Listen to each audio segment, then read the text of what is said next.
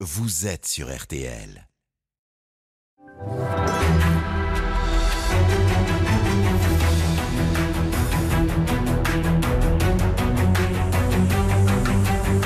Le grand jury, RTL Le Figaro LCI. Aujourd'hui, Éric Piolle, maire Europe Écologie Les Verts de Grenoble. Le débat est dirigé par Benjamin Sportouche. Bonjour à tous, bienvenue dans le grand studio de RTL. Bonjour Éric Piolle. Bonjour. Merci d'être avec nous aujourd'hui pour ce grand jury à mes côtés pour vous interroger. Marion Mourgue du Figaro, bonjour Marion. Bonjour. Et Amélie Carouer de TF1 LCI, bonjour. Bonjour. Amélie. Vous savez bien sûr que cette émission est en direct. Vous pouvez interagir à tout moment sur les réseaux sociaux. Hashtag le grand jury. Vos questions seront relayées en fin d'émission dans Question Net.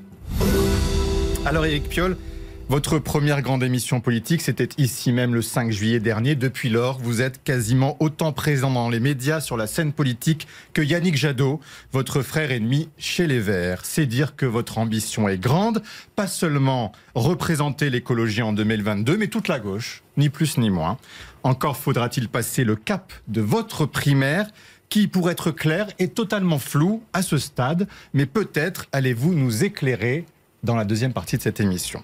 Nous parlerons aussi bien sûr d'islamo-gauchisme, car c'est dans votre ville, Éric Piolle, Grenoble, que le débat a rebondi à l'Institut d'études politiques dans un climat délétère, puisque je le rappelle, deux professeurs sont aujourd'hui sous protection policière. Mais avant cela, bien sûr, nous allons aborder la situation sanitaire. Un an tout juste après le début de l'épidémie, la France approche la terrible barre des 100 000 morts.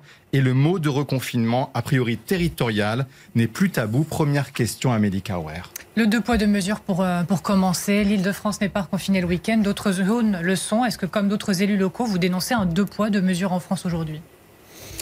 Cette crise nous amène dans l'inédit. Euh, C'est la première grande crise sanitaire que nous vivons en Europe. Euh, L'Asie en a déjà vécu. Et, on peut comprendre qu'il y ait du tâtonnement. Euh, mais on ne comprend plus rien de ce que fait le gouvernement là et de ce que fait le président de la République, puisqu'il annonce les décisions tout seul et qu'il n'y a pas de, ni de démocratie sanitaire, c'est-à-dire de travailler avec les communautés, comme nous le faisons à Grenoble. Nous avons lancé euh, un comité de liaison Covid euh, cet été pour travailler sur l'expérience, comment lutter sur- contre l'isolement, comment accompagner au mieux euh, l'ensemble de la population.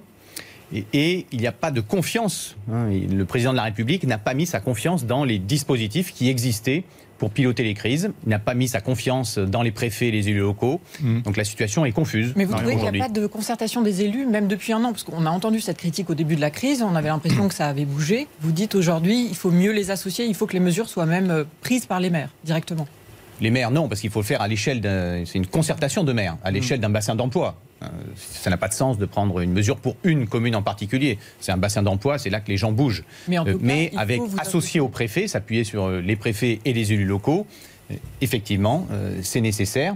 Mais fixer des objectifs, Non, euh, clairs. Éric Piolle. Par exemple, euh, François Baroin, qui est quand même le président de l'Association des maires de France, dit dans une interview très intéressante que c'est les maires qui doivent avoir la main sur tout, et notamment, par exemple, sur le couvre-feu et le début de ce couvre-feu. Est-ce que vous, dans votre département, dans votre région, est-ce que vous dites ben, que 18 heures, c'est un peu trop tôt, vu que votre taux d'incidence n'est pas aussi élevé que dans d'autres régions de France? Est-ce que vous devez avoir la main sur des choses aussi concrètes que le début du couvre-feu ou l'ouverture des bars et des restaurants? Nous sommes, euh, nous avons la, la main aujourd'hui sur des choses concrètes. L'aide alimentaire, hein, euh, en France, Mhm. je le rappelle, l'aide alimentaire concernait 2,5 millions et demi de personnes en 2009. Euh, C'était 5 millions et demi de personnes euh, avant la crise du Covid. Ça avait doublé en l'espace de 10 ans. Euh, 5 millions de nos concitoyens qui ont besoin de cette aide alimentaire pour se nourrir. Et là, maintenant, on est à 8 millions euh, de personnes. Et c'est bien les maires euh, qui sont là les pour accompagner les, associations. Euh, par contre, sur les modalités, Mm. euh, ce caractère jupitérien euh, a empêché euh, toute stratégie locale. Et en fait, on ne comprend plus quelle est la stratégie. En, en novembre, euh, Mm. fin octobre, ils nous reconfinaient en disant nous allons être restés confinés jusqu'à que nous atteignions un seuil de 5000 contaminations par jour. En fait, on n'est jamais descendu sous les 20 000. Et puis, euh, la vie a repris. Est-ce que vous demandez aujourd'hui à reprendre la main sur l'heure du couvre-feu dans votre ville? Je pense que nous gagnerions effectivement à ce que les maires soient associés à l'échelle du bassin de vie. Quelle heure à Grenoble, selon vous, par exemple Après, il faut en discuter entre les maires euh, et le, le préfet. Mais ça n'a pas de sens de décider ça depuis Paris. On l'a vu euh, le- lors de l'échange entre le Premier ministre et le maire de Dunkerque récemment. Mais et puis vous- ça masque, en fait, euh, là, ces, ces dis- ces- ces décisions administratives euh, masquent les inégalités euh, sociales majeures. Moi, j'ai, vous l'avez dit, hein, presque 100 000 morts. C'est un choc terrible pour la société française. c'est la première crise sanitaire. On peut penser qu'il y en aura d'autres, mais c'est une détresse forte pour ceux qui ont. Tout le monde a été touché directement ou indirectement par cette crise. Ça a aussi révélé des inégalités sociales très fortes. Euh, dans le Pas-de-Calais. Ils ont été confinés au, départ, non pas parce que c'était euh, immensément plus haut que euh, ça pouvait l'être dans d'autres régions, même si c'était très haut. Ils ont été confinés parce qu'il manquait de lits de réanimation. Ça a révélé aussi que dans ce département, l'espérance de vie est 4 ans inférieure à la moyenne des, des Françaises et des Français. Donc il y a, des, une révélation là de, choses inacceptables. Mhm. Et euh, moi, ce qui m'attriste euh, aussi profondément, euh, c'est que le, qui me met en colère, c'est que le gouvernement ne saisisse pas cette opportunité pour que nous sortions de cette crise plus fort. Alors on va y revenir, mais d'abord toujours sur les modalités d'application concrètes. Marion Mourgue. Vous aviez eu une phrase dans une interview les appartements dans nos villes sont devenus des bars. Alors est-ce que vous dites aujourd'hui finalement pour éviter ces réunions privées, il faut rouvrir les bars et trouver le protocole sanitaire pour y arriver, bars et restaurants? Ou est-ce que c'était juste une formule pour dire qu'il y a des... Non, mais là, c'était un moment où la décision était complètement aberrante. Mm. le, Premier ministre, on était avec le ministre de la Santé et le Premier ministre. Le ministre de la Santé nous dit l'exponentiel est reparti, on va droit dans le mur. Et le Premier ministre nous dit bon, on va euh, fermer les bars. Et là, on avait dit mais fermer les bars sans mettre de couvre-feu, euh, c'est aberrant, puisque en fait, ça veut dire que les, gens. Donc, le couvre-feu à 20 h j'étais favorable, je l'avais dit. Hein, on ne peut pas fermer les bars sans mettre un couvre-feu à 20 h Là, le couvre-feu à 18h, on peut se questionner puisque ça densifie. Euh, on a tous des problèmes pour aller faire nos courses et donc on se retrouve à. Donc vous dites quoi Plutôt 19h Vous dites qu'il faut laisser dans vos départements Donc je, pense effectivement que remonter ce couvre-feu peut-être à, 19h ou, 20h euh, semble quelque chose qui va détendre euh, mm. la pression qu'il y a sur les commerces, les achats. Et, puis, il y a une cohérence à avoir. Euh, comment pouvoir aller faire ses achats et euh, dans des conditions qui sont parfois très, très denses. d'été approche. Est-ce que vous craignez justement que ce couvre-feu soit moins respecté dans votre ville De toute façon, il ne pourra pas euh, être respecté. Soyons clairs, il n'y a pas les forces de, police nationale pour faire respecter ces, couvre-feux. Vous le voyez aujourd'hui, tout le monde se fait passer sur ces, listes WhatsApp familiales. Les Français ne sont pas assez responsables? C'est pas une question de responsabilité, c'est que ça fait maintenant un an que nous vivons sous confinement. Euh, que nous ne voyons pas la stratégie euh, du gouvernement. Donc il y a une morosité qui s'installe et euh, nous nous rappelons que nous sommes des êtres humains, nous avons besoin de liens. Nous avons besoin de, quoi de sur liens WhatsApp familiaux? Qu'est-ce qui circule, pardon bah, Je ne sais pas si, enfin, je sais pas, non, mais dites-nous, dites-nous. Je sais pas si les nôtres sont radicalement différents des vôtres, mais toutes les semaines, je reçois la vidéo d'un endroit où il y a plein de gens qui sont en train de prendre des cafés, de boire des coups, et parfois au-delà de 18 heures. Alors, ah bah, sur les lieux de culture, puisqu'on parlait des bars et des restaurants, est-ce que là aussi vous dites c'est les maires qui doivent avoir la main sur la ouverture des cinémas de leur, de leur ville, des théâtres. Est-ce que là aussi, vous dites que ça doit être Il faudrait des règles cohérentes à, l'échelle nationale. Hein. Ce que nous avons demandé récemment avec des élus locaux, c'est qu'on ne peut pas demander au monde de la culture, nous avons besoin de culture, nous avons besoin d'art, on ne peut pas euh, lui demander de mettre tout sous cloche euh, alors qu'on se retrouve euh, à, faire la queue pour faire des courses dans, des magasins alimentaires. donc ça, ça ne fonctionne pas.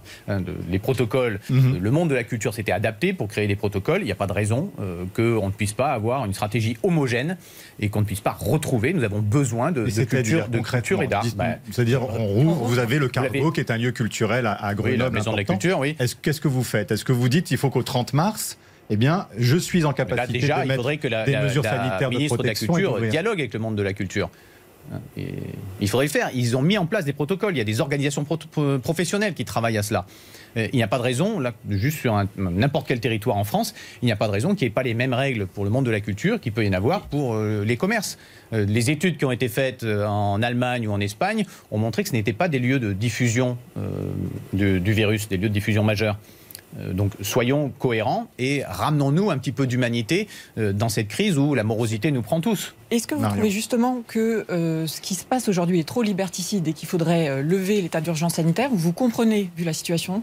Et la, gravité de la crise qu'on soit obligé de les restreindre. je, n'irai pas là-dessus parce que c'est une crise inédite. Hein. Donc euh, c'est une question que des élus posent, y compris François Baroin encore ce matin ou le président du Sénat. Y a on, avance à tâtons. Euh, l'ensemble de la société euh, avance à tâtons.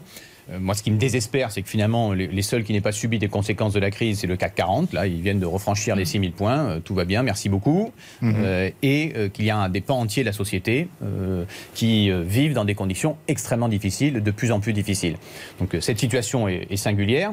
euh, il nous faut plus de clarté euh, sur quelle est la stratégie finalement du président de la République. Est-ce qu'il il, a engagé une course entre la vaccination, qui a pris du retard au début, mais qui, démarre, entre la vaccination et euh, le, confinement, hein, et entre la maladie et, la vaccination Est-ce que c'est ça qu'il joue Et quels sont les critères pour dire si cette course est gagnée ou pas? Moi, je suis inquiet. Pourquoi? Parce qu'on ne connaît pas l'efficacité encore réelle des vaccins sur l'ensemble des variants. On ne sait pas combien de temps euh, encore les vaccins nous, amènent de l'immunité. On ne sait pas s'ils vraiment s'ils abaissent, même si ça a l'air d'être le cas, euh, la diffusion. On va il y a encore des, incertitudes. Euh, donc il faut être prudent, mais il faut définir une stratégie. je, ne comprends plus en fait la stratégie. le oui, mais attendez, vous ne comprenez pas la stratégie. Mais en même temps, est-ce que vous comprenez que la maire de Paris, votre amie Anne Hidalgo, dise il ne faut pas reconfiner Paris si c'est nécessaire d'un point de vue sanitaire. Je ne vais pas commenter les propos d'Anne bah- Hidalgo parce que je n'ai pas bien compris euh, la, ah bah, séquence entre bah, Emmanuel Grégoire, Anne Hidalgo, etc. Donc je les, je les laisse à, leurs questions locales et leurs questions entre eux. Donc je ne vais pas commenter cette. Il y a une forme d'incohérence. Est-ce que là l'opposition est responsable? Est-ce que l'opposition est responsable dans ces cas-là? Elle est très critiquée dans les sondages. Hein, seulement 15% ou 20% des Français estiment que l'opposition n'est pas à la hauteur de la crise. Quelle position L'opposition n'est pas à la hauteur de la crise. Vous n'êtes pas à la hauteur. Vous êtes critique, mais nous, nous proposons, hein, avec les élus locaux, avec France Urbaine, des difficultés. nous proposons on est conscient des difficultés, euh, tous, hein, on le vit sur les territoires. Euh, les pompes funèbres, euh, ben, c'est les élus locaux qui les gèrent. Quand on s'est posé des questions de savoir est-ce qu'il fallait étendre les chambres mortuaires, ça s'est posé à l'échelle des, élus locaux. Quand on décide de faire des vaccinodromes, c'est bien les élus locaux qui, qui se mm. tapent le boulot. Donc on fait ce travail-là. les élus locaux, mm-hmm. dans leur ensemble, font tous ce travail-là. Quand s'est installée cette espèce de loi de la jungle absolument insupportable au printemps dernier autour des masques et autour des tests, Là aussi, c'est les élus locaux qui ont euh, fait le boulot. Donc, euh, effectivement, s'appuyer sur euh, les préfets et les élus locaux, ça aurait du sens à l'échelle de bassin de vie. Alors, sur les vaccins, justement. Oui, vous parliez des vaccins, des différents vaccins qu'il y a. Plusieurs pays ont suspendu l'utilisation du vaccin AstraZeneca. Est-ce que vous, vous dites, bah, si on me le propose, je le prends et, et tout est bon à prendre dans cette situation Ou est-ce que vous dites, les Français doivent pouvoir choisir leur vaccin? De là où je parle, je ne peux pas vous répondre. Moi, je suis ingénieur, je suis scientifique. Euh, l'évaluation des vaccins, euh, elle est faite par euh, des scientifiques du monde de la santé. C'est à eux de nous dire c'est à eux de nous dire si, euh, quel est toujours dans les vaccins hein, le, rapport entre les bénéfices et euh, les risques. Donc euh, de là où je parle, je ne peux pas vous répondre. Je, ne, suis pas un spécialiste de la santé et je ne vais pas devenir. alors en tant que citoyen, on a 70 millions de sélectionneurs au moment des Coupes du Monde de foot. Il n'y a, pas 70 millions de spécialistes de la santé. Mais il y a autant de citoyens. Vous en êtes un. Est-ce que vous pourriez vous faire vacciner avec l'AstraZeneca? On rappelle que plusieurs pays ont suspendu la vaccination avec, avec ces injections. Moi, j'attends l'avis des, scientifiques. Je fais confiance à la médecine, je fais confiance à la science. Et donc, euh, si euh, j'ai cet avis de. Alors, moi, euh, j'ai moins de 50 ans, j'ai pas de comorbidité. Donc, vous voyez, dans, la chaîne de priorité de vaccination, je vais être loin, loin, loin. Mais moi, ça ne me poserait pas de problème de me faire vacciner. Est-ce qu'il faut que cette vaccination soit obligatoire, soit rendue obligatoire pour les soignants, Eric Piolle?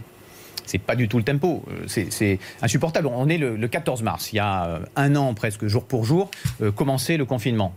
nous sommes sortis tous à nos balcons tous les soirs à 20h pour euh, les applaudir. Il faut euh, cet hommage qui leur a été rendu, il faut continuer de le garder. Ils ont vécu des choses extrêmement dures, ils se sont engagés de façon extrêmement forte.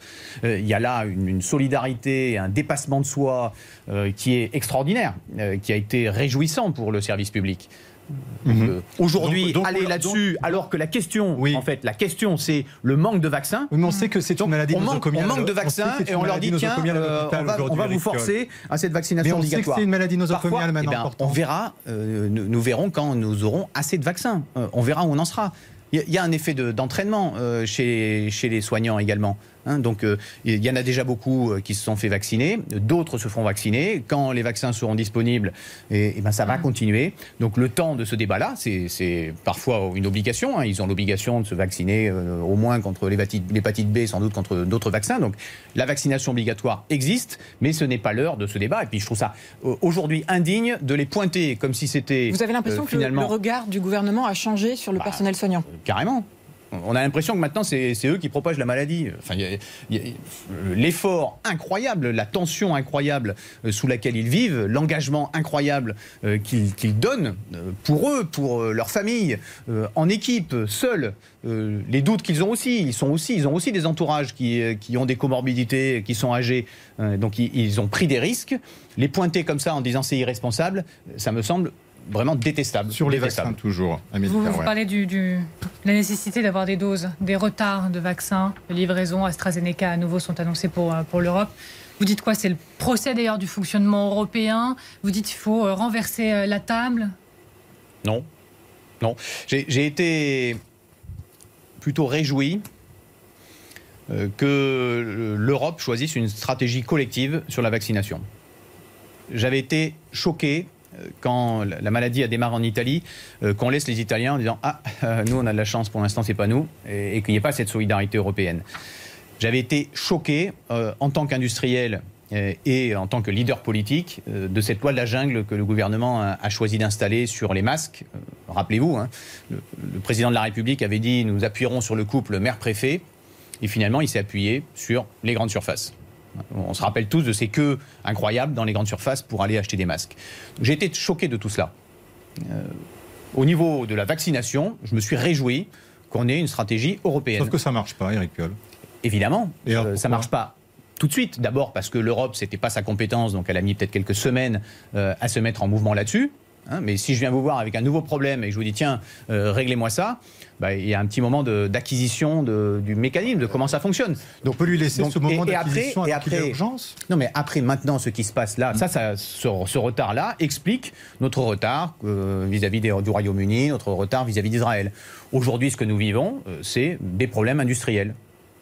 Alors qu'est-ce qu'on fait Moi, je suis industriel. Moi, je suis industriel. Je travaille 18 ans dans l'industrie. Euh, des problèmes de production, ça existe. Et vous êtes pour la levée des droits de propriété des vaccins, c'est-à-dire que tout le monde puisse euh, produire ces vaccins librement, c'est bien ça que vous dites, Eric Piolle? Ah ben, Là, euh, je pense que nous avons un intérêt pour l'humanité entière à franchir des seuils dans la capacité de production des, vaccins, qui puissent être produits comme, d'ailleurs, ça avait eu le même débat autour des vaccins, des médicaments contre le sida. Mmh. je pense que là, c'est une responsabilité, de même que l'Europe devrait faire plus pour les pays en voie de développement et aider la vaccination des pays en, de, vous en voie, de, les laboratoires Est-ce que vous craignez pas après pour la recherche scientifique? Quel est l'intérêt de laboratoire de faire de la recherche scientifique, c'est après. Là, ils ont été accompagnés, forcément. Ils, ont, été accompagnés, forcément. Et regardez, regardez les revenus de euh, Sanofi, regardez les revenus de tous les, leaders des géants de la pharmacie.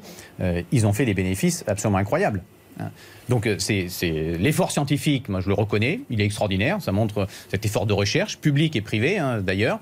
L'effort industriel, il est extraordinaire, nous allons vivre des décalages de production parce qu'il va y avoir des incidents de production.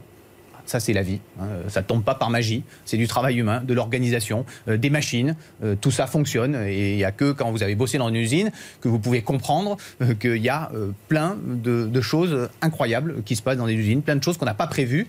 mais je trouve que c'est la beauté du travail humain aussi. Donc ces retards, ils sont mm. évidemment dramatiques. Mais je ne doute pas que les équipes des, des, labos travaillent là-dessus avec acharnement. J'ai été rencontré récemment les, équipes de Biomérieux euh, qui sont à, mm. Grenoble, ils ont développé le, test euh, pour le, Covid en 52 jours. Euh, effort incroyable. Ils ont multiplié presque par 10 leur capacité de production. Effort là aussi incroyable. Donc il, se passe des choses et la fierté qu'ils avaient dans le regard autour de, ce travail était incommensurable. Mais est-ce que vous n'êtes pas en train de dire aussi que les laboratoires sont en train eh bien, de profiter de cette crise pour s'enrichir. C'est ça bah, Ils sont à un endroit stratégique. Je pense qu'ils ont produit un effort important. Ils vont avoir des gains euh, extraordinaires. Maintenant, la question, c'est comment on augmente les capacités de production, à la fois pour l'Europe, mais pour euh, l'humanité entière. Mais quitte à avoir des procès de ces laboratoires contre un État qui dirait, ben maintenant, c'est. Non, non, mais là, c'est, ça passe par la, négociation et ça passe ah, par, la, négociation, avec eux. Est-ce, Marion Est-ce que vous défendez l'idée d'un pass sanitaire, donc ce qui permettrait d'aller, par exemple, dans les lieux fermés, les restaurants vous dites vous-même, euh, vous n'êtes pas encore vacciné tout de suite. Euh, Yannick Jadot le dit, ça peut être une bonne solution, mais une fois que la vaccination se sera étendue à 2 millions de Français, pour que justement il n'y ait pas un, barrage à ceux qui ne pourraient pas accéder à ces lieux. Il y a deux phases euh, dans cela. Hein. la phase actuelle, si vous dites là, il y a, on a 4 millions et demi de, personnes qui ont eu leur première injection, 2, 2 millions et demi qui ont, eu les deux. si vous mettez en place ce, ce pass vaccination aujourd'hui, le sentiment d'injustice va être incroyable. Euh, ça va être une, une foire d'empoigne pour savoir qui va se faire vacciner d'abord. Et puis vous allez faire quoi? Rouvrir les restos? Donc euh, vous allez dire, tiens, euh, les serveurs, hein, eux, c'est la première ligne pour aller servir les personnes vaccinées. Donc euh, eux, ils vont devenir prioritaires, même s'ils ont euh, 20 ans, 25 ans, 30 Donc vous dites ans. c'est infaisable aujourd'hui. C'est infaisable, infaisable. Et quand euh, il y aura de la vaccination pour toutes Ouais. et tous, bah, le, le pass de vaccination, finalement, il servira plus à grand-chose. Y compris un passeport pour aller à l'étranger. Certains pays Bah, euh, déjà en le place. mettre en hein. place. Excusez-moi. Là, Enfin, si vous voulez bouger aujourd'hui, si vous allez dans certains pays, il va falloir présenter un test de moins de 48 heures. Donc en pratique, c'est c'est- Bah, cette donc, sorte de, est-ce que la de France validation. doit l'appliquer aussi pour ceux qui pourraient venir ici, en France? Euh, La France aujourd'hui, euh, il n'y a pas de raison qu'il y ait- y ait des stratégies différentes euh, entre. C'est toujours des accords bilatéraux euh, dans ces cas-là. hein. Vous parliez des difficultés sociales et économiques que rencontrent certains départements euh, malgré les aides de l'État. Amélie Carouer. Et vous euh, critiquez aussi souvent euh, l'État euh, dans, dans sa gestion.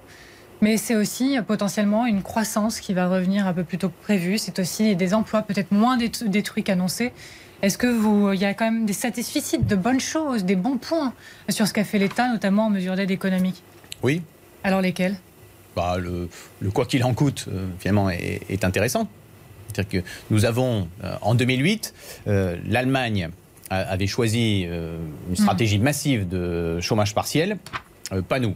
Euh, bilan, c'est qu'on a eu une hausse du chômage extrêmement forte, là où les entreprises allemandes ont conservé leurs compétences, ont conservé leurs employés.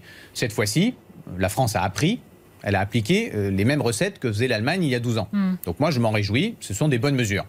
Après, je dénonce le fait qu'il y a des trous noirs hein, chez euh, les jeunes, euh, dans le monde de la culture.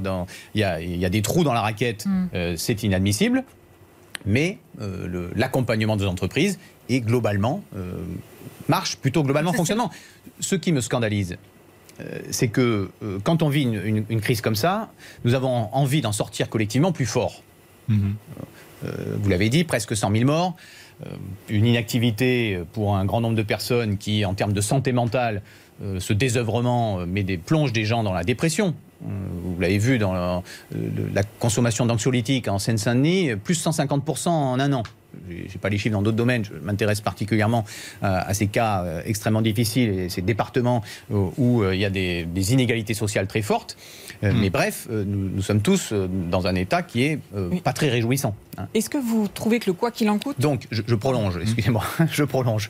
Quand on vit une crise comme ça, on a envie d'en sortir plus fort. Et donc comment Et euh, ce que là où je Mm. m'oppose au gouvernement, c'est que son plan de relance, euh, c'est pas du tout un plan stratégique pour faire évoluer les choses, pour dire voilà, on, on a compris, on a des grands enjeux sur euh, le climat, sur la réhabilitation de, des logements, euh, sur une économie de proximité, sur une alimentation euh, saine et, et locale.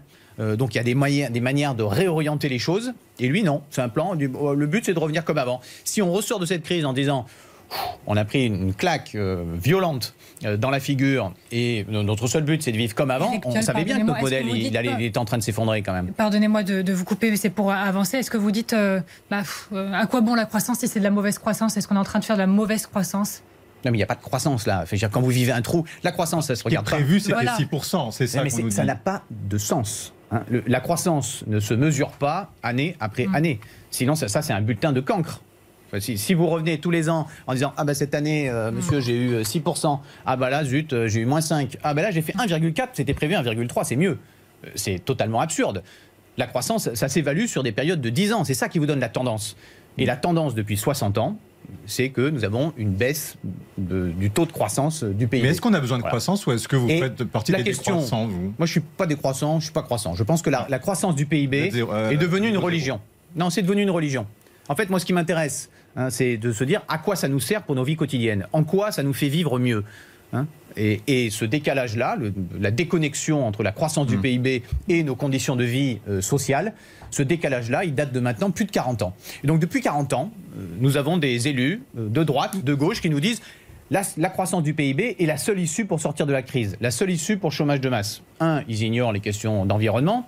Euh, deux, euh, en fait, ils promettent des choses que jamais ils n'atteignent. Donc la croissance du PIB qui baisse, en fait, ça veut dire que l'indicateur euh, il y avait eu une commission Mmh. sous Nicolas Il faut Sarkozy. changer d'indicateur. Il faut changer d'indicateur et se dire ben, quel est notre taux d'illettrisme, euh, quel est notre taux de mal logement, quel est notre taux de pauvreté, euh, quel est notre taux de précarité énergétique. Il y a aussi la C'est- C'est tous natalité. ces éléments-là qui vont nous dire, parce que en fait, si euh, aujourd'hui on s'améliore en termes de santé, euh, ça va faire baisser la croissance. Alors, je- un Justement, dans les indicateurs, il y a la natalité qui s'effondre. Est-ce que vous Ouais. dites, euh, en période de crise, avec le quoi qu'il en coûte qu'on connaît, est-ce qu'il faut revenir sur euh, la politique familiale, sur les aides qui ont baissé euh, sous le dernier quinquennat? Est-ce qu'il faut revoir tout ça pour justement encourager la natalité qui peut aussi avoir un effet pour la croissance? Cette baisse de la natalité, euh, elle a commencé en 2014. Elle est inquiétante. Et là, On peut la prendre par différentes formes. Moi, je, je discute beaucoup euh, avec euh, énormément de, de- de jeunes. Euh, Il y en a un certain nombre qui disent ben, on ne voit pas comment on va faire grandir nos enfants. Ça, ça me rappelle les chansons de Maxime Le Forestier. hein. Est-ce qu'à 20 ans, on trouvera encore hein, pour, pour, pour marcher au bras de quelqu'un? C'est perturbant euh, quand ça vient de cette espèce de, de- de tristesse et de ce doute euh, fort euh, de- dans l'avenir. Et puis après, il y a ce qui a été fait aussi, qui a euh, cassé euh, un, pilier de la politique euh, familiale française, qui a été effectivement la réforme des aides en 2014, qui a eu un effet assez rapide. Donc aujourd'hui, est-ce qu'il faut revenir Alors moi, je suis mal placé pour vous dire ça, hein, parce que j'ai quatre enfants. Ben oui, c'est pour, ça oui, qu'on voilà. pose la question. Voilà, et donc Alors, évidemment, qu'il faut revenir je vais attendre que mes enfants soient un peu plus grands pour dire tiens, euh, ça serait bien de remettre les allocations familiales comme avant. Euh, La question n'est pas évidemment personnelle, mais euh, ce, que vous je, pensez ce que je veux dire par là, c'est que la politique de natalité en France, euh, l'accompagnement euh, Mm. dans les crèches, Mm. euh, l'accompagnement que nous pouvons avoir tout au long de la vie pour euh, développer nos enfants, euh, c'est euh, quelque chose qui faisait que les Français, à la différence de certains autres pays, euh, avaient plus confiance dans l'avenir. Euh, voilà. Confiance dans l'avenir. On va réécouter euh, ce que vous disiez à ce même micro qui avait fait beaucoup parler. C'était le 5 juillet dernier. Il est question d'avenir et de progrès. Écoutez. Est-ce que le progrès, c'est de pouvoir euh, regarder des, des films porno euh, en, en HD Un quart des vidéos qui sont regardées, c'est des vidéos porno. Donc en fait, on pourrait résumer, évidemment, je fais un petit raccourci légèrement provocateur parce que j'aime bien ça. Euh, mais grosso modo, la 5G, c'est pour nous permettre euh, de regarder des films porno, même quand vous êtes dans votre ascenseur en HD. Alors voilà ce que vous disiez sur la 5G, qui en effet a fait beaucoup discuter. Eh bien, c'est l'objet de la question en plus qui vous est po- posée par un entrepreneur qui s'appelle Nicolas Duep. Écoutez. Le grand jury, la question en plus. Monsieur le maire, bonjour, je suis Nicolas Duep. Je crois que nous avons quelques points communs, père de quatre enfants, cycliste passionné, je suis également chef d'entreprise. Vous disiez que la 5G ne sert à rien, mais si demain la 5G permet des voitures autonomes pour éviter que chacun s'achète un véhicule, permet de réguler des flux à l'intérieur d'une ville pour éviter les pollutions inutiles, est-ce que la 5G sert toujours à rien? Voilà, est-ce que la, la 5G peut être écolo? Le débat, en fait, est, est très mal posé. La, la question est intéressante et euh, c'est intéressant de pointer qu'est-ce que, à quoi pourrait servir la, la 5G. Généralement, d'ailleurs, on nous envoie hein, des images en disant regardez, grâce à, grâce à la 5G, je fais ça. Mais en fait, les gens n'ont pas encore la 5G, donc euh, on montre Oui, les on opérations à distance. On. Les opérations à distance, en fait, ça passe par la fibre. hein. donc euh, il n'y a pas besoin de 5G pour faire une opération euh, à distance et piloter un, un robot médical. Euh, euh, D'abord, euh, effectivement, j'ai un, un petit goût pour euh, les- la, la provocation, ouais. mais euh, ce qu'il faut voir, c'est l'installation du débat. Le, le débat sur la technologie, c'est la question des usages. Mhm. Nous pouvons faire plein de choses, et maintenant nous devons mesurer qu'est-ce que nous choisissons de faire dans ce que nous pouvons faire ou pas. Hein. Nous pouvons, euh, la loi de bioéthique a fixé un cadre, nous pourrions être en train de cloner des humains. On a décidé que même si on pouvait aller par là, en fait on n'a pas envie. Donc on peut le faire, mais on ne le fait pas. C'est extrêmement 5G, c'est du intéressant. même ordre. Co- Comme, comme rapport euh, à l'humanité, à notre humanité, à notre puissance, c'est intéressant. Ça veut dire qu'aujourd'hui, nous avons une puissance qui nous permet finalement de nous détruire potentiellement depuis le- l'arme nucléaire, et on doit décider comment on gère cette puissance. C'est un exercice de la limite. Cet exercice de la limite, pour moi, il est intéressant. La 5G, moi, ce que je propose, avant de passer à la 5G, c'est pas de zone blanche en France. Voilà. Pas de zone blanche en France. Donc, euh, du numérique pour tout le monde. euh, que Et le moratoire, toujours, sur la et un 5G. moratoire. Je rappelle que le Haut Conseil pour le climat a proposé finalement exactement la même chose que moi. hein. Donc, regardez les usages, euh, un moratoire pour les nouvelles bandes fréquentes. Donc, le- vraiment, pas de zone blanche à l'horizon de 5 ans. Et puis, lutter contre la fracture numérique, parce qu'il ne suffit pas d'avoir de la technologie pour savoir s'en servir. On l'a vu au moment du Covid, on a dû accompagner avec nos maisons des habitants euh, beaucoup de personnes pour qu'ils puissent prendre rendez-vous sur le, vaccin. Donc avoir une technologie, ça ne veut pas dire savoir s'en servir. Répondu. Euh, on se retrouve dans quelques instants après une pause. On parlera notamment d'islamo-gauchisme et de ce qui se passe à l'Institut d'études politiques de Grenoble. À tout de suite. Je suis Amélie Nothomb, je suis passionnée par les mythes. Ce sont à mes yeux des histoires qui annoncent descendre aux enfers, donnent souvent aux héros le droit d'entrevoir le paradis. Écoutez l'intégralité du documentaire La Divine Comédie d'Amélie Nothomb en exclusivité sur l'appli Audible et audible.fr. En ce moment chez Opel, pendant les German Days, l'heure est enfin venue de vous offrir l'excellence allemande. Faites l'expérience Opel Corsa, avec son design affirmé, ses innovations utiles et bien entendu sa finition de qualité allemande, à partir de 12 250 euros. Oui, pendant les Opel German Days, l'excellence allemande est à partir de 12 250 euros. Portes ouvertes du 10 au 17 mars. Prix conseillé Opel Corsa, 1 litre de 75 chevaux sous condition de reprise. Offre réservée aux particuliers jusqu'au 31 mars 2021 dans le réseau Opel participant. Détails sur opel.fr. Portes ouvertes selon autorisation. Odette, 83 ans, nous parle du jour du Seigneur et du legs. Que l'émission s'arrête? Oh, ce serait inimaginable. Pour moi, la religion, c'est un héritage. Alors mon héritage, il ira au jour du Seigneur. Je leur ai fait un leg pour que mon patrimoine leur revienne quand je ne serai plus là. Ça ne me rend pas triste, ça me met en joie. Comme ça, d'autres pourront, comme moi, rester en communion avec l'Église grâce à l'émission. Renseignez-vous sur le leg auprès de Marie-Laure, le jour du Seigneur, 45 bis rue de la Glacière, 75013 Paris. RTL, il est 12h30. Tout de suite, les informations avec vous, Alexandre de Saint-Aignan. Bonjour Alexandre. Bonjour Isabelle, bonjour à tous. Face au risque de saturation des services de réanimation en Ile-de-France, le gouvernement annonce une évacuation massive de patients, une centaine la semaine prochaine, d'abord par les airs, au rythme de 6 patients par jour, puis avec des TGV médicalisés jeudi et dimanche prochain, baptisé Opération Chardon.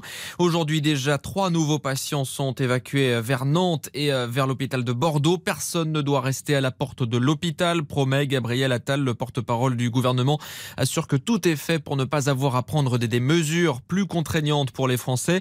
Cependant, toutes les options sont sur la table, y compris un reconfinement de l'île de France, selon les informations du service politique de RTL.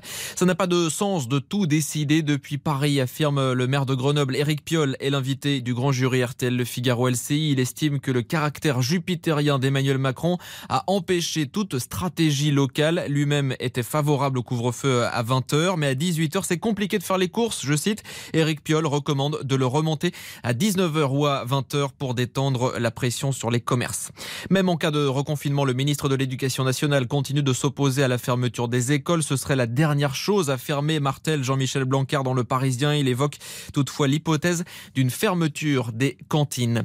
Plus de 5 millions de personnes ont désormais reçu au moins une première injection de vaccin, dont plus de 2 millions pendant ces deux dernières semaines. Le Premier ministre s'inquiète malgré tout des misères, subi par la campagne de vaccination à cause des retards de livraison de doses, notamment pour le laboratoire AstraZeneca, un vaccin qui suscite le doute. Plusieurs pays ont décidé de le suspendre face à la crainte d'effets secondaires néfastes. Après la Norvège, l'Islande ou le Danemark, les autorités sanitaires irlandaises recommandent ce matin de suspendre l'utilisation de ce vaccin AstraZeneca par précaution suite à des cas de caillots sanguins, mais aucun lien avéré n'a été prouvé à ce stade. Invité du grand jury, le maire de Grenoble dit faire confiance à la science. Âgé de moins de 50 ans, sans comorbidité, il se dit loin dans la chaîne, mais Eric Piolle assure qu'il n'aura pas de problème à se faire vacciner. Après le meurtre d'une jeune adolescente de 14 ans en début de semaine à Argenteuil, une marche blanche doit avoir lieu cet après-midi en mémoire d'Alisha, violentée par deux élèves de sa classe. Elle avait ensuite été jetée dans la Seine. Le sport ce dimanche, la suite de la 29e journée de Ligue 1 avec sept rencontres au programme, notamment PSG Nantes ce soir dans RTL Foot.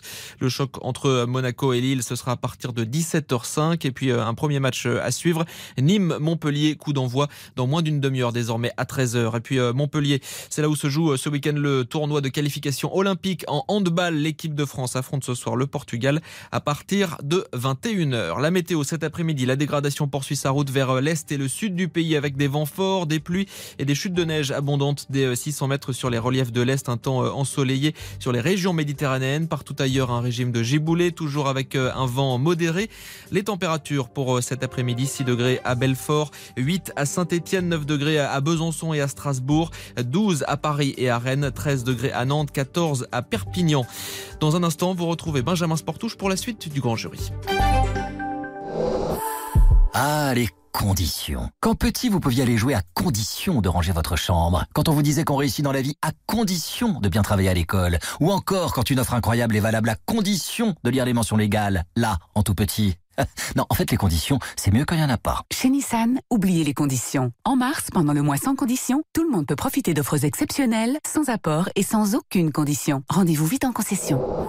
Nissan. Offre valable sur véhicules particuliers neufs. Détail nissan.fr. Lidl Meilleure chaîne de magasins de l'année dans la catégorie fruits et légumes. Allô patron Oh ils sont vraiment terribles. Ne me dis pas que tu veux me parler d'Idol. Bah, comment vous avez deviné Dès demain, le filet d'un kilo de tomates rondes est à 1,39€ patron. 1,39€ le kilo Là tu me racontes des cracks. Oh bah non patron, c'est le vrai prix. Tu me lâches oui On est déjà assez mal comme ça. Lidl, le vrai prix des bonnes choses. Et toute l'année, un choix de plus de 140 fruits et légumes chaque jour en supermarché. Catégorie 1, calibre 57-67, origine Maroc. Profitez des heures creuses pour faire vos courses. Plus d'informations sur Lidl.fr.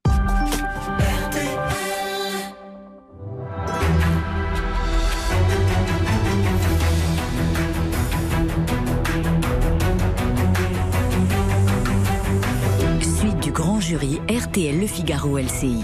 Invité aujourd'hui, le maire Europe Écologie Les Verts de Grenoble, Éric Piolle.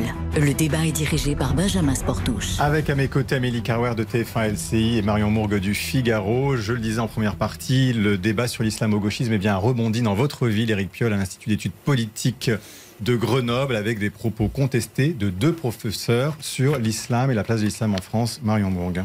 Deux professeurs sont accusés euh, d'islamophobie et sont sous protection policière. Est-ce que vous soutenez sans réserve ces deux professeurs ou est-ce que vous dites, comme la directrice de l'établissement, il faut les rappeler à l'ordre et leurs propos peuvent être aussi euh, eux-mêmes problématiques? D'abord, c'est une question euh, grave. hein. Nous sommes là cinq mois, presque jour pour jour, après l'assassinat de Samuel Paty. Donc, les enjeux hein, que, nous- nous manipulons là en, discutant euh, sont des enjeux extrêmement forts. J'ai condamné avec la plus grande fermeté, et je condamne encore avec la plus grande fermeté, euh, le fait que les noms de ces enseignants-chercheurs soient jetés en pâture. Il n'y a pas de chasse aux sorcières euh, à faire.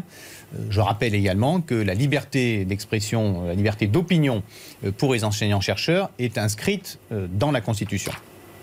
Donc Ça, c'est extrêmement important de, de rappeler euh, ce cadre-là. Sur le Rien ne justifie cela. Maintenant, on, semble découvre petit à petit, maintenant que le- il n'y a aucun mais. Il n'y a pas de mais sur, sur cette question. Aucun mais. Euh, maintenant, on entend, on découvre là dans les propos petit à petit qu'il y a une polémique en fait qui dure depuis plusieurs, plusieurs mois.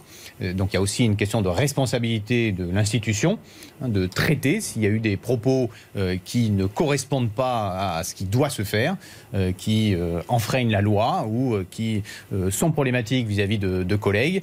Et, et ben, il faudra que ce soit géré par l'institution. Voilà. Faisons confiance à, à l'institution pour, pour gérer cela.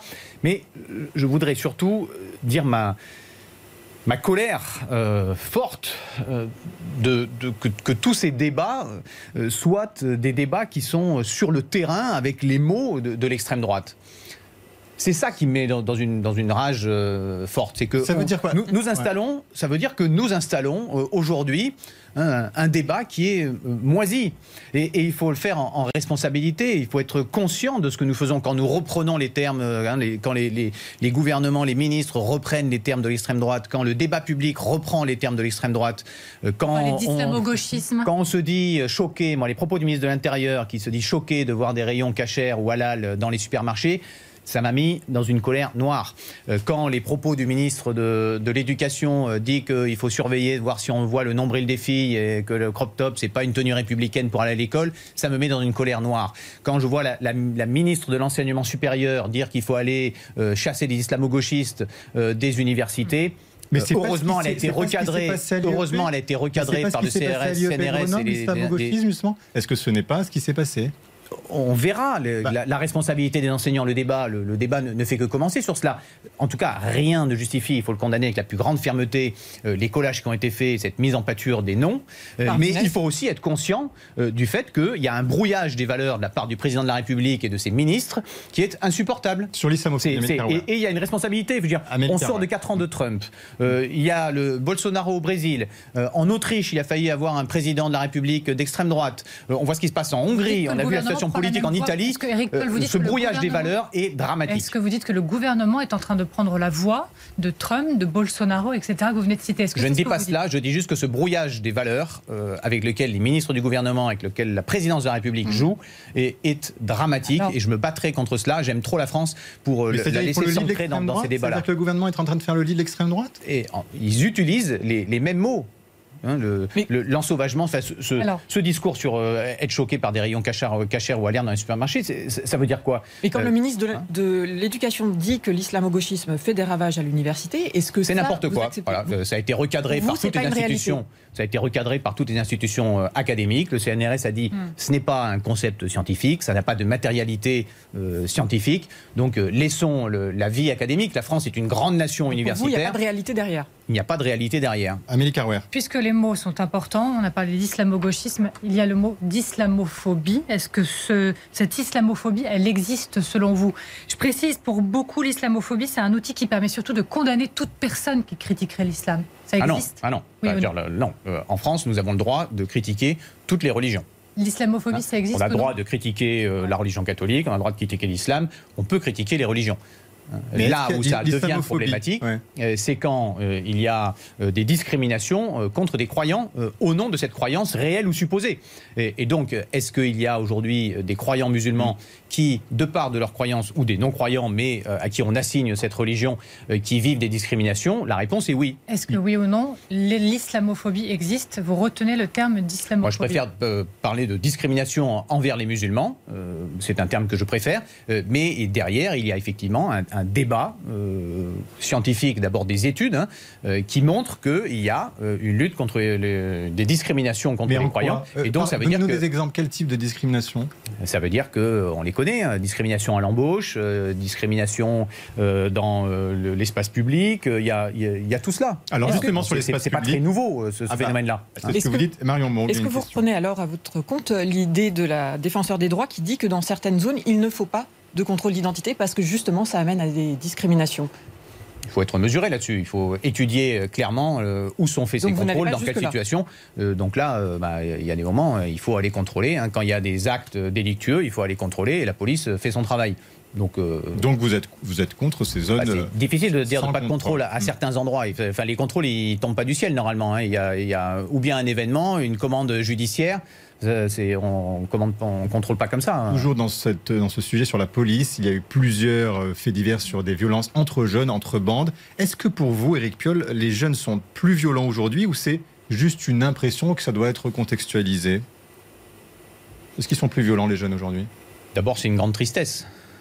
Euh, voir des, des adolescents qui euh, ont tellement pas de repères euh, qu'ils en tuent d'autres, euh, c'est une, profonde tristesse qui peut nous habiter. hein. Qu'est-ce que euh, on, a raté collectivement dans le, passage de, repères, euh, que ce soit dans le cadre de la parentalité, que ce soit à l'école, que ce soit dans l'éducation populaire et tout ce qu'on peut faire pour accompagner cette jeunesse, euh, pour que euh, ça arrive. Alors ces, luttes sont manifestement, d'après ce que dit le ministre de l'Intérieur, euh, essentiellement concentrées en Ile-de-France. hein. Ces bandes, euh, je crois qu'ils ont identifié 74 bandes, Vous dont avez en 70. Grenoble aussi, non? Vous n'avez pas eu Non, euh, là, Vous avez des 74, violences, euh, il peut y avoir des, des violences autres, mais euh, là, ces phénomènes de bande, c'est 70 sur 74 qui ont l'air d'être dans, dans l'île de France. Mais globalement, euh, ce que, est-ce ce que je retiens de tout cela, de, de la, de la, de la ce que je retiens, c'est ce que nous devons, nous devons agir. Nous sommes des, des leaders Mm. politiques, nous devons agir.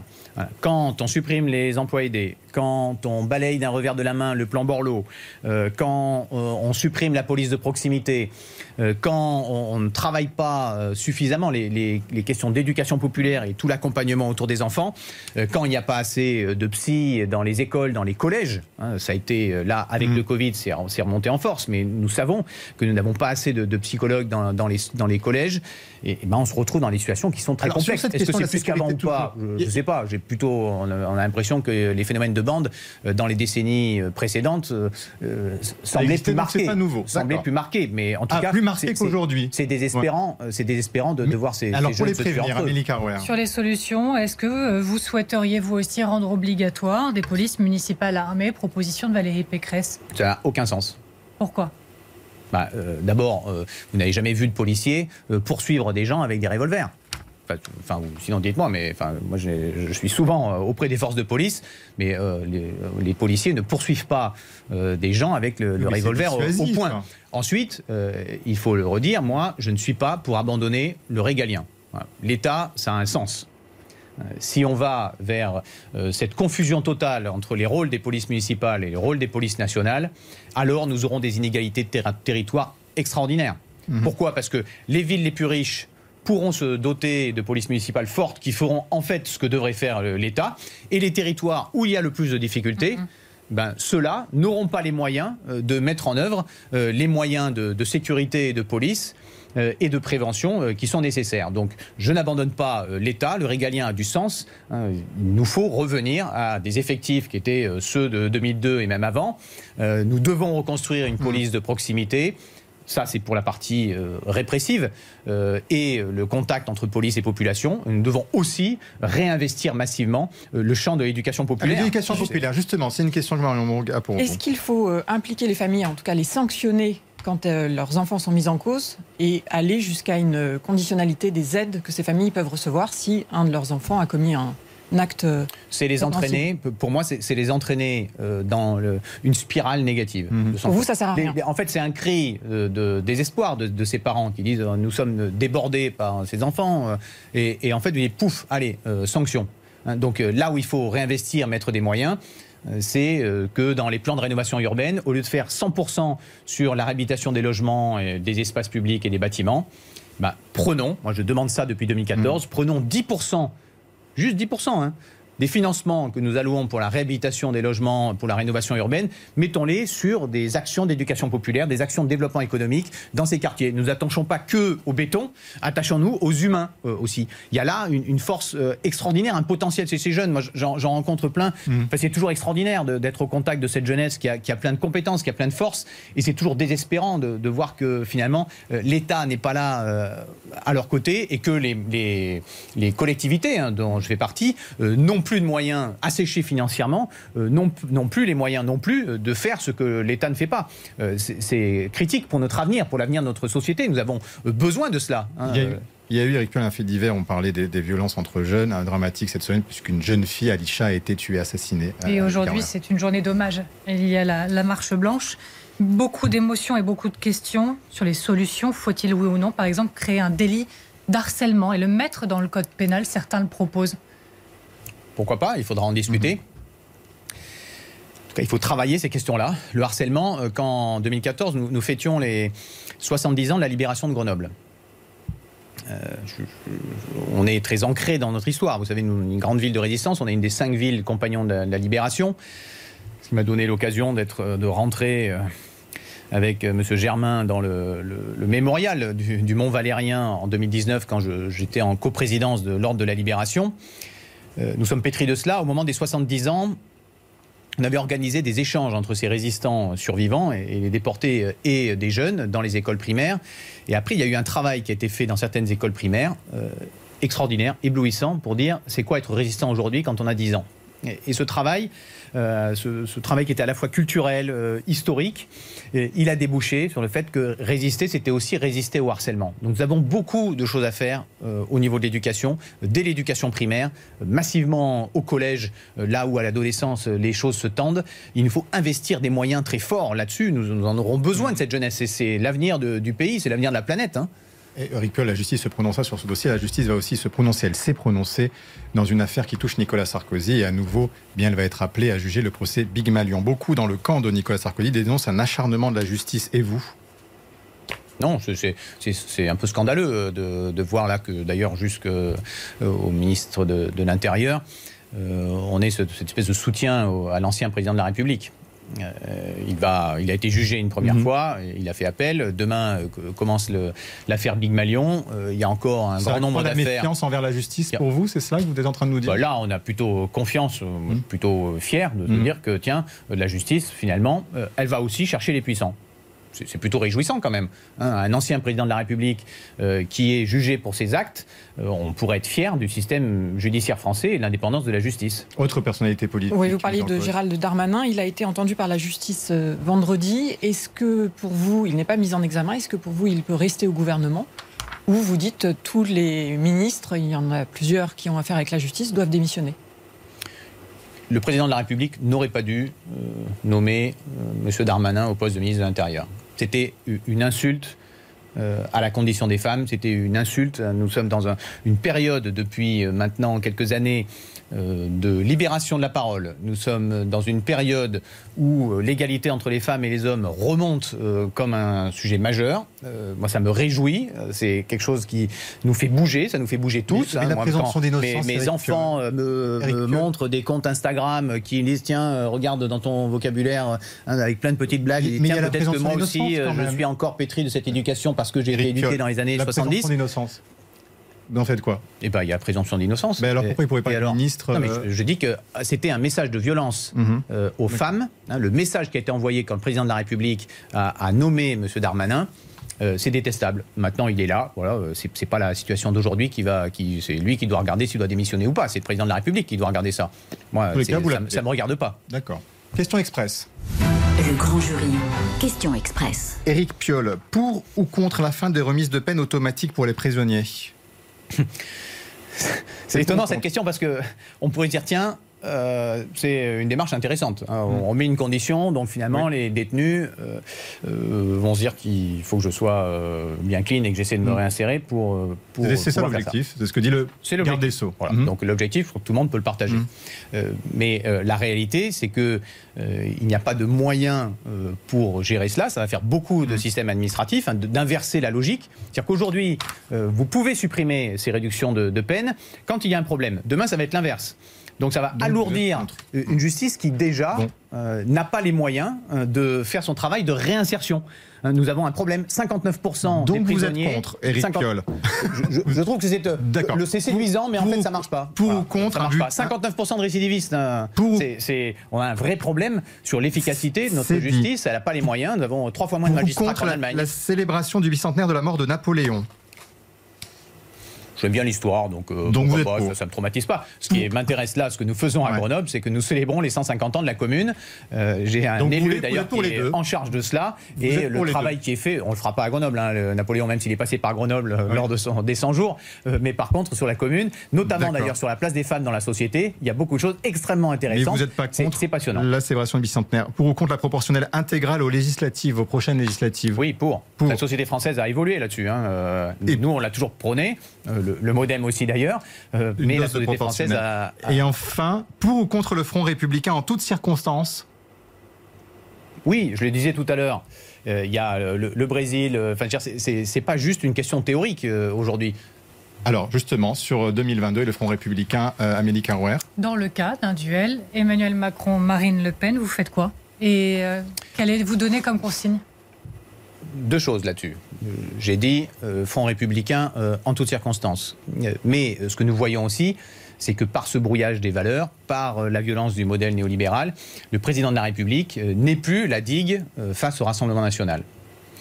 Donc nous, écologistes, nous avons une responsabilité qui est de dire non pas juste on ne veut pas du duel Macron-Le Pen, euh, mais de dire que nous sommes euh, en capacité, hein, nous avons la responsabilité de proposer un projet aux Français qui soit un projet joyeux, entraînant. hein. on a envie de regarder l'avenir en disant tiens, on va pas aller, ça va pas aller de pire en pire.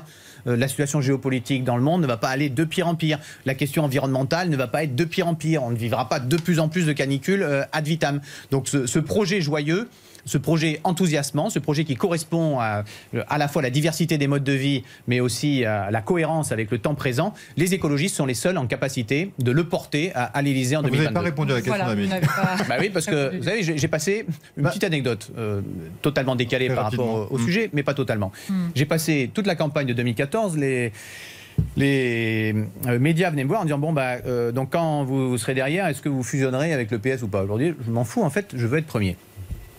Donc vous voulez être premier en l'objectif- 2022 L'objectif aujourd'hui des écologistes, ce n'est plus de se dire qu'est-ce qu'ils feront euh, lors d'un duel Macron-Le Pen, c'est de se dire nous avons à construire un projet de société et un, un arc euh, politique, ce que j'appelle l'arc humaniste, avec la société civile, avec les syndicats, qui nous permettent de susciter de l'enthousiasme, qui ne soit dit pas vous juste un rejet. Pardon, vous avez dit vous voulez être premier, euh, vous voulez être candidat? C'est pas l'heure. Là, on est, j'étais, je fais le tour de Ah. France pour soutenir les candidats pas mais, mais c'est pas faux. Bah, il y a une primaire, les écologistes ont voté euh, une primaire en septembre prochain.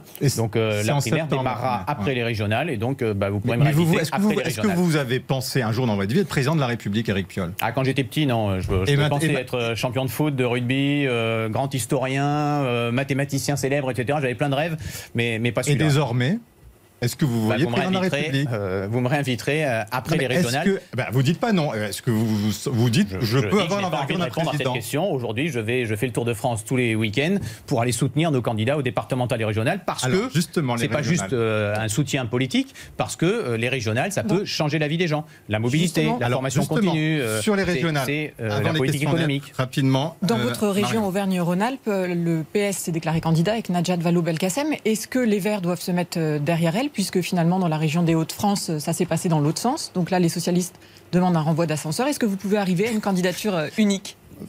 Bah, euh, là, honnêtement, euh, ça fait un peu sourire cette question. hein. Ça me rappelle les questions de 2014. Qu'est-ce que vous ferez? Est-ce que vous mettez derrière le PS ou pas? Donc, Euh, Vous connaissez des- la situation en Auvergne-Rhône-Alpes.